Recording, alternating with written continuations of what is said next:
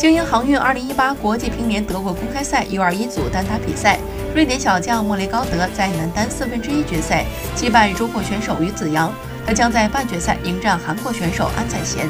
另一场半决赛在法国选手塞弗雷德和罗马尼亚选手希伯斯之间进行。此前，塞弗雷德击败了韩国选手林真勋。